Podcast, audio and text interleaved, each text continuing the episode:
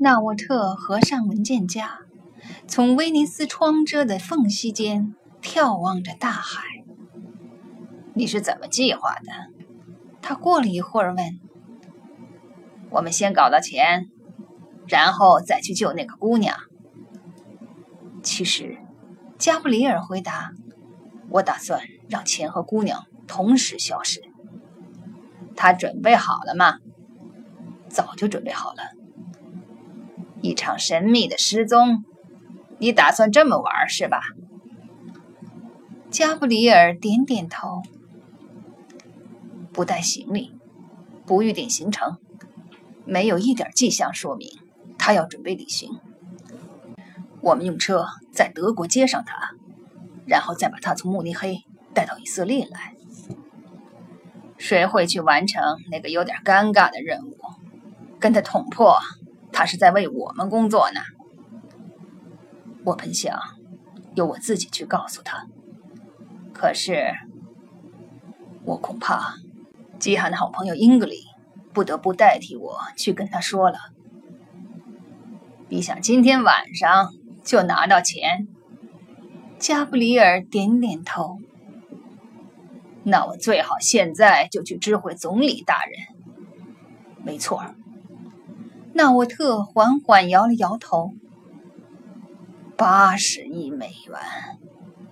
过了一会儿，他说：“可真是笔不小的数目啊。”而且我敢肯定，还有不少钱藏在不知道什么地方呢。八十亿够多的了，谁知道还有没有别的钱？纳沃特又说：“这一笔钱甚至有可能把卡拉瓦乔那幅画买回来。”加布里尔没做回答。谁来按电钮？纳沃特问。那是总裁的工作，伍兹。不对吧？为什么？因为自始至终，这都是你的行动。找个折中的候选人怎么样？加布里尔问。你意下何人呢？本国研究叙利亚及其复兴主义运动最出类拔萃的专家。他可能真会动心呢。纳沃特又望出窗外。我希望那个告诉吉罕他在为我们工作的人是你。我也希望是这样，屋子。但是没有时间了。要是他不愿意上飞机，怎么办呢？他会愿意的。你怎么这么肯定？因为他没有别的选择。我想把瓦利德·阿尔斯蒂奇。也送上飞机，纳沃特说：“很有可能装在一个木头箱子里运来。我有种感觉，一旦邪恶股份有限公司发现八十亿美金失踪了，就会替我们收拾瓦利德的。你看他还能活多久？”加布里尔瞧了瞧自己的手表，没用多长时间。以色列环环相扣的安全和国防系统就传出风声，一场里程碑式的大事件转眼就要发生了。不知情的圈外人只能猜测会是什么事件，知情者则仅仅是惊讶地摇摇头。他们宣称这是沙姆伦派系的战绩，或许是沙姆伦职业生涯里打得最漂亮的一仗。确实，时机已到，该把可怜的乌兹纳沃特从痛苦中解救出来，并让扫罗王大街尽人皆知的人事变动正式开始了。尽管纳沃特获悉了这些风言风语，但在与以色列总理的会晤中，他却没让人看出丝毫的迹象。他干净利落。令人信服又适可而止地陈述了让八十亿美金瞬间烟消云散的利害纠葛。这一步胆大包天，他说，而且幕后操纵者的身份一旦暴露，就肯定会招致疯狂的报复。他建议总理先生加强以色列国防军的安全戒备，并督促世界各地的以色列大使馆提高警惕，尤其是那些地处黎巴嫩真主党和叙利亚情报机构活跃地区的大使馆。总理对这两个建议予以首肯。并下令加强以色列主要的计算机及通讯网络的安全保障。然后，仅仅在点头之间，总理最后批准了行动。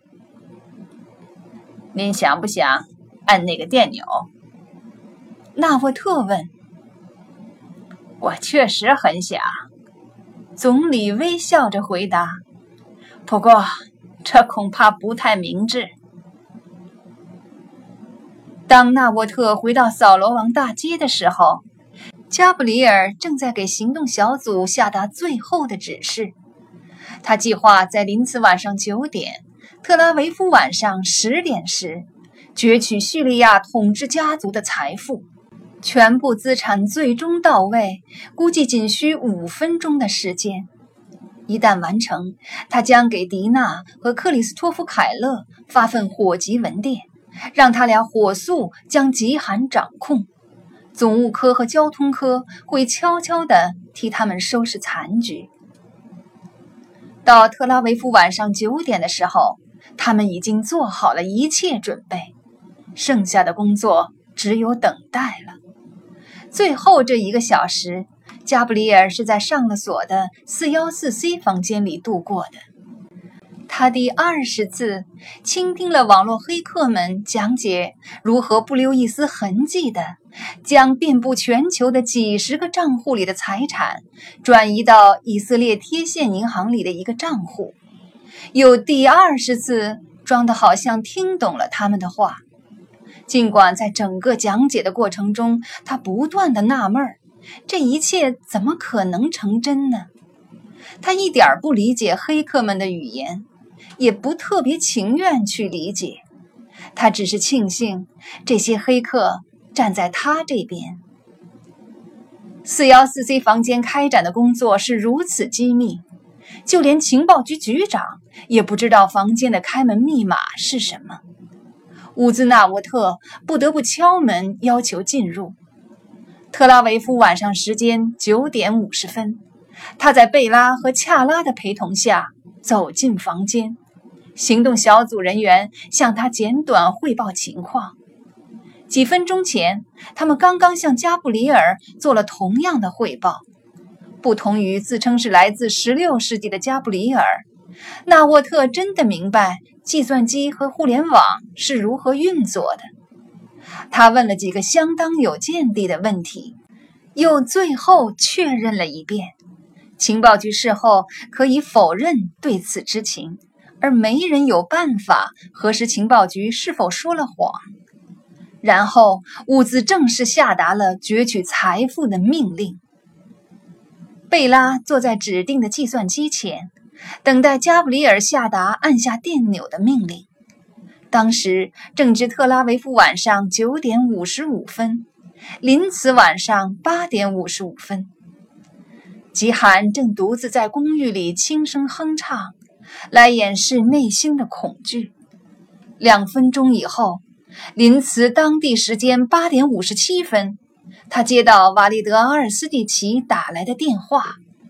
他们交谈了十分钟，电话还没打完，加布里尔就下令行动暂停，任何人不得按下电钮。他说：“至少今晚不行。”